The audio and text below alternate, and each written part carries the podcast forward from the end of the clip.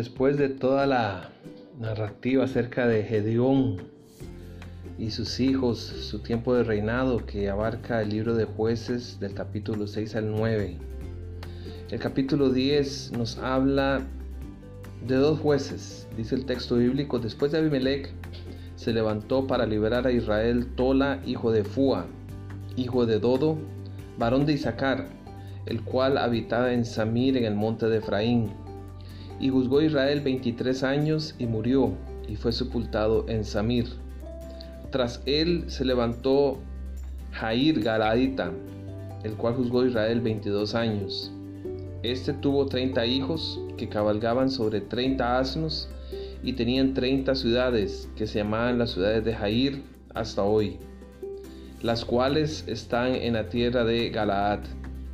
Y murió Jair y fue sepultado en Camón. Tola y Jair son llamados jueces menores, no debido a que sus vidas fueran menor, sino a que sus servicios ocupan tan solo cinco versículos en el texto bíblico. Ellos no lideraron ninguna campaña militar, ni guiaron grandes ejércitos como lo hicieron Otoniel, Débora y Gedeón en su momento. Tola es interesante, él es de la tribu de Isaacar, pero él vivía en el territorio montañoso de Efraín, en el centro de Palestina, lo que significa que él era un extranjero en esa tierra. Jair, por su lado, eh, vivió en su propio territorio tribal, o sea, en Galaad, al norte de Palestina, pero al este del río Jordán. Como líderes, a ellos les correspondió administrar periodos pacíficos durante su judicatura ellos no guiaron grandes ejércitos y tampoco se menciona ningún hecho específico o acto espiritual que pueda ser señalado como algo destacado en el texto bíblico y por lo cual se, hayan hecho, hecho famosos y ser recordados. Pero aún así el liderazgo de ellos es digno de, observar. Como jueces, Tola y Jair ayudaron a mantener la paz y el orden. Eh, fácil, cualquiera podría decir, pero no.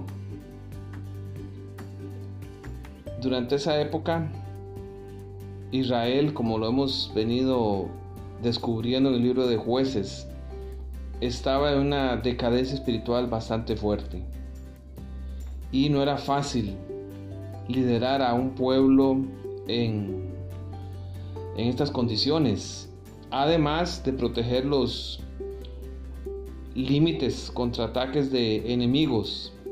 Pero quizá el mayor problema era ese mismo, liderar a su iglesia, a su pueblo que estaba en decadencia espiritual y de seguro siempre habrían problemas, dificultades y Pienso yo en líderes, ancianos de iglesia, pastores, eh, también en, su comunidad, que hacen un trabajo aparentemente en tiempo de paz, en su ciudad, en su lugar, y tienen que ser jueces fieles, hacer un trabajo digno, un trabajo que traiga paz y orden, como lo hicieron Tola y Jair. Ellos, eh,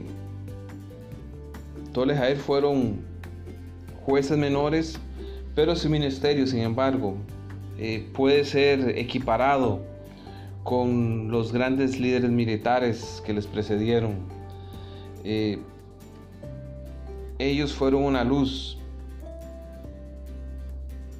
en el momento que les tocó vivir. Como líderes debemos ser consistentes, Nótese que el tiempo de servicio de Tole Jair, 23 y 22 años respectivamente, indica su consistencia en su trabajo. La gente debe haberlos amado. Ellos quizá no fueron tan famosos como Moisés y Josué, pero su liderazgo y su legado todavía vive hoy registrado en la palabra de Dios. Así es que eres tú un líder desconocido en una, ciudad, en un pueblo. Sonríe. Dios ama a esos hombres y mujeres, a veces desconocidos en los periódicos, en, los grandes, en las grandes reuniones, pero que están haciendo un gran esfuerzo por la obra de Dios donde quiera que estén.